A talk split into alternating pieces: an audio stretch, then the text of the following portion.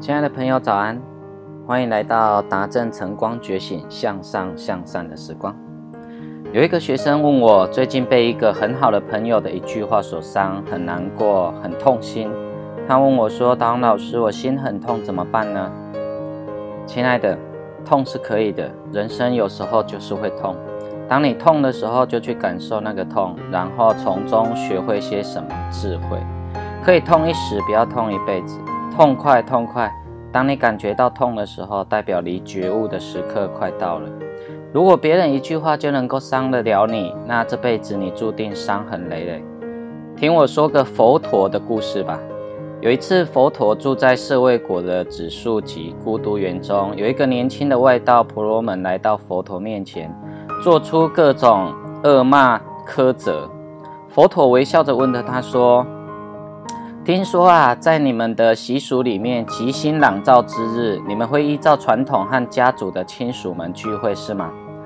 这个婆罗门骂得正起劲啊，突然冷不防被佛陀这么一问，有点愣神。这是不按常理出牌，我正在骂你，你问什么家族聚会啊？他随着佛陀话回答说：“回答说是的，我们会举办家族聚会。”佛陀又问他说：“如果你们的亲属不愿意接受你的吃食的话，那么应当如何呢？”这婆罗门心想，还说佛陀如何有智慧，连这么简单的道理都不懂。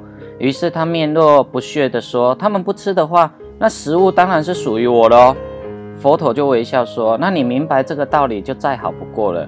如果你在如来面前各种恶口相骂，如果我不接受的话，你觉得这些骂人的话会归属于谁呢？”这个婆罗门一听佛陀的访问，立时哑口无言。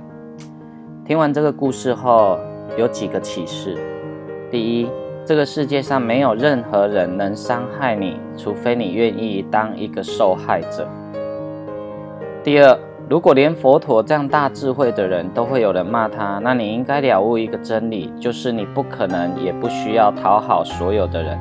无论你做什么或不做什么，都无法令所有的人满意。第三，有些人出现在我们的生命中，只是为了帮我们上了一课，然后他就转身离开了。第四，人生如果你没有得到，那你一定会学到。所以岂能尽如人意？但求无愧于心，这是非常非常重要的一句话。这辈子我们都不可能让所有的人满意，问心无愧，如是甚好。祝福你有个美好的一天，带着美好的心情，活出精彩的日子吧。我们下次见喽。